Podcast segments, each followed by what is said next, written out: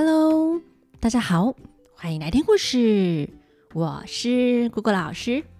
今天呐，姑姑老师又迟到了。哎呀，哎，有一种自暴自弃的感觉，就是嗯，好像我怎么努力都还是没办法准时回家。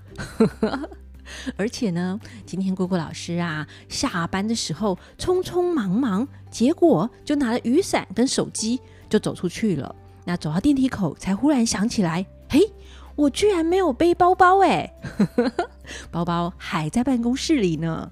那姑姑老师只好又回去拿了包包，再回家。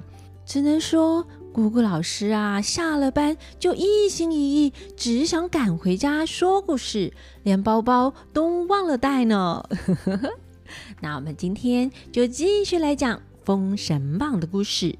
今天要讲的是二诸侯被杀。上一次说到西伯侯姬昌看到纣王东不看姜桓楚的奏章，不分青红皂白，就要把姜桓楚推出午门杀了。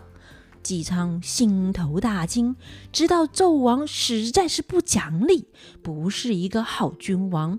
姬昌、鄂崇玉及崇侯虎三个人就跪伏在地上说：“君王乃是臣子的元首，臣子乃是君王的辅佐大臣。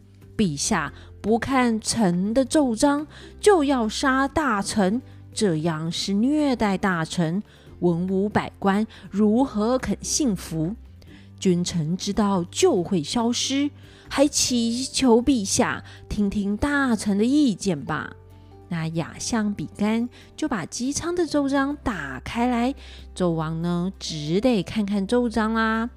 结果奏章里是他们三个联名上奏，也在批评纣王最近的所作所为，替姜皇后冤死抱不平，恳请纣王能够远离奸臣，杀妲己，信用忠良，国家才能够太平。纣王看完后大怒，扯碎了奏章，啪的拍桌子大叫：“来人呐，把这些逆臣拖出去砍了！”那在场的武士们一起动手，把三位大臣绑出午门。纣王命鲁雄监斩，下旨呢速速用刑。但中间大夫费仲、游魂这时站了出来，跪伏在地上说：“这四个大臣呢，虽然有罪，冒犯天子，罪无可赦，但姜桓楚的罪啊，是命人行刺君王；鄂崇宇的罪是大声的责骂天子。”姬昌的罪是能言善道，侮辱君王；只是这个崇侯虎的罪，只不过是跟随着他们一起来毁谤。他们两个呢，就替崇侯虎讲话，说他是个忠直之人，还出力呀报国，建造摘星楼，努力为国家做事，恳请纣王放了崇侯虎。这费仲游魂是纣王的宠臣啊，那纣王就传旨赦免了崇侯虎，四大诸侯就只赦免崇侯虎哦。这啊让武成皇黄飞虎气不过，也站了出来。这时候亚相比干啊、韦子、箕子、韦子启、韦子言、伯夷、叔齐七位殿下也都跟着站了出来，跪在地上。比干带头说。臣启奏陛下，大臣是天子重要的辅佐得力助手。将桓楚威震东鲁，有战功，说他意图行刺君王，并没有证据，怎么能够对他处以极刑呢？而姬昌忠心不二，为国为民，是国家的福臣。他广施仁义，还被称为西方的圣人。鄂崇宇也是镇守一方的诸侯，日夜勤劳为王室，边疆才能够安定。他们都是对国家有功之臣，祈求陛下一起赦免他们吧，臣等感激不尽。但纣王一口咬定将桓楚谋反，鄂崇宇、姬昌说他坏话，不愿意赦免他们。黄飞虎也上前，又为他们三个说话，说他们都是国家栋梁，没有犯什么罪，却要被处死。那这样的话，没有办法让天下人信服，更何况他们三路诸侯都是带兵数十万的，旗下的精兵猛将很多。要是知道他们的祖上无罪被杀，可能会起兵造反，国家反而不得安宁。恳请纣王赦免他们。那纣王听了黄飞虎的话，又想到是七位殿下极力的劝谏，于是啊，他就赦免了姬昌。但是仍要杀姜桓楚和鄂崇禹。这时，上大夫焦革、杨任等六位大臣也出来劝谏纣王，希望可以为姜桓楚及鄂崇禹求情。可是啊，没耐心的纣王听完后大怒，坚持要处死他们。如果再有人敢上来为他们说话的话，就要一起被处死。而且呢，他还传旨要速速用刑，大概也是姜桓楚及鄂崇禹命中注定要死在这里，他们两个就残忍的被处死了。纣王这才摆驾回宫，那姬昌拜谢七位殿下，哭着说：“姜桓楚无辜惨死，鄂崇禹忠言丧命。”东南两地从此没有安宁的日子啦，所有人也跟着掉眼泪，难过的说：“只能够先将二位诸侯埋葬，之后的事情再说了。”那先不讲他们两家的将士连夜逃回领地，把消息传报给二位诸侯之子的事。哦，两位诸侯的儿子呢，也就是姜文焕、鄂顺。那先说纣王隔天一早上殿，压向比干启奏要为姜桓楚、鄂崇禹收尸，以及让姬昌回去西岐。那纣王就准啦，比干就领旨去处理。但旁边的费仲上奏说，姬昌如果是表面忠诚、内在奸诈的话，就怕放姬昌回去，反而会串通东鲁姜文焕、南都鄂顺，起兵扰乱天下。所谓纵容入海，放虎归山，将来一定会后悔啊！纣王说。朕已传旨赦免他，岂有出尔反尔的道理啊？就是君王说话要算数啦。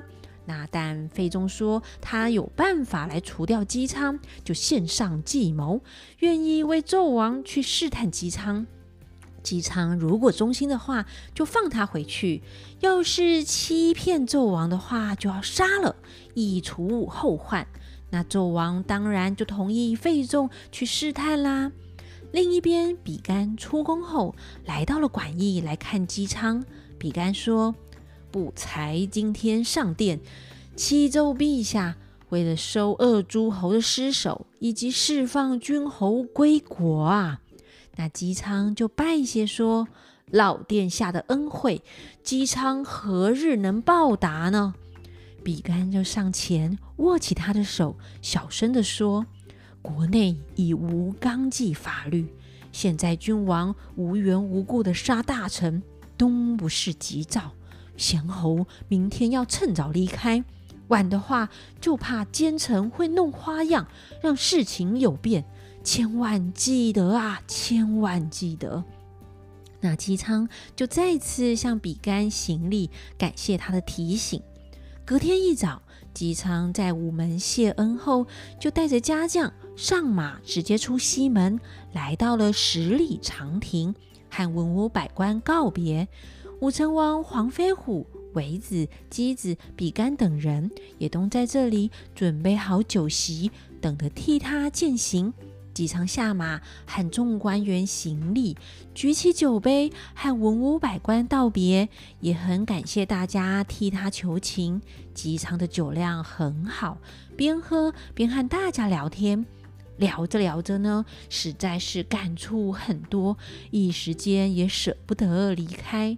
正在畅饮之间，只见费仲游魂骑着马来，也自备酒席，要来送别姬昌。其他的官员呐，一看到这两个人，就有一点反感，纷纷找借口离开。那姬昌见他们来送行，不知道背后是有目的的，还是很感谢他们过来。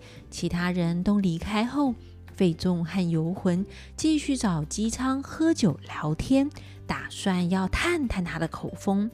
一连喝了好几大杯后，费仲说：“请问贤侯。”听说贤侯能演算先天术，能够推断吉凶祸福，而且还很准，是吗？姬昌回答：“阴阳之理自有定数，那可能可以完全算得准呢？但可以借由演算的结果来趋吉避凶。”费仲又问啦。要是当今天子所作所为不符合正道，不知道国家将来会怎么样呢？这时候姬昌已经喝得有点醉了，忘记这两个人哈可是奸臣哎，会这样问，很可能是要套他的话。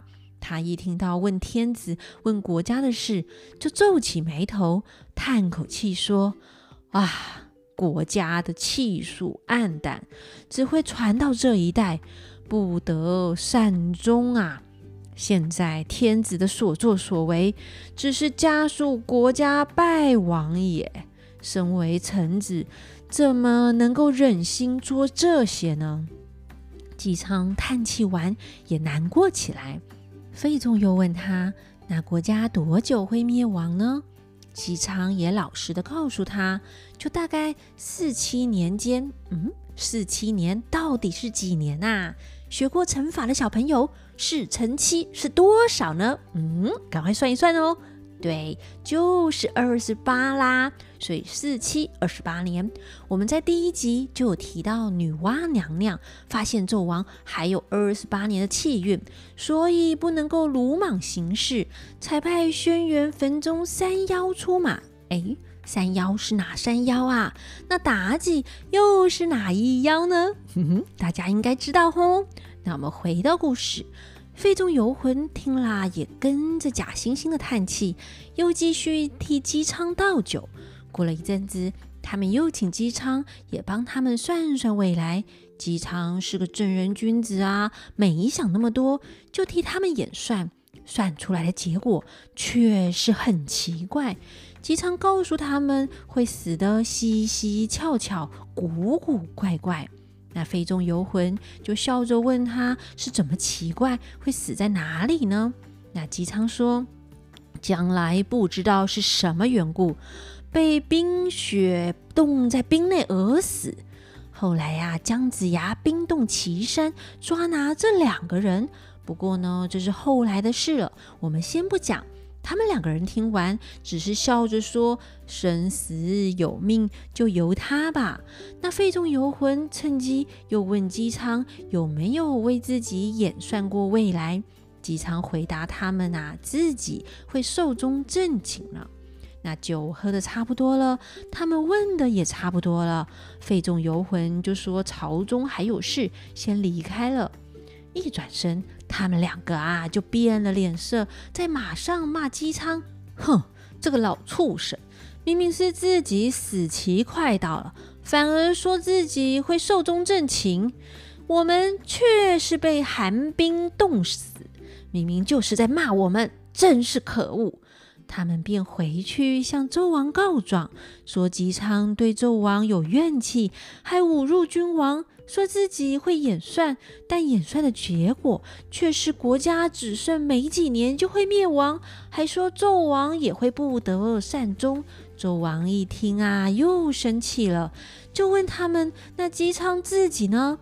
他们马上说：“姬昌说自己会寿终正寝，连他们两个也是被冻死的，根本就是胡言乱语、妖言惑众。”那纣王啊，就气得命朝田去把姬昌抓回来，要马上处死。哎，那到底姬昌会被杀吗？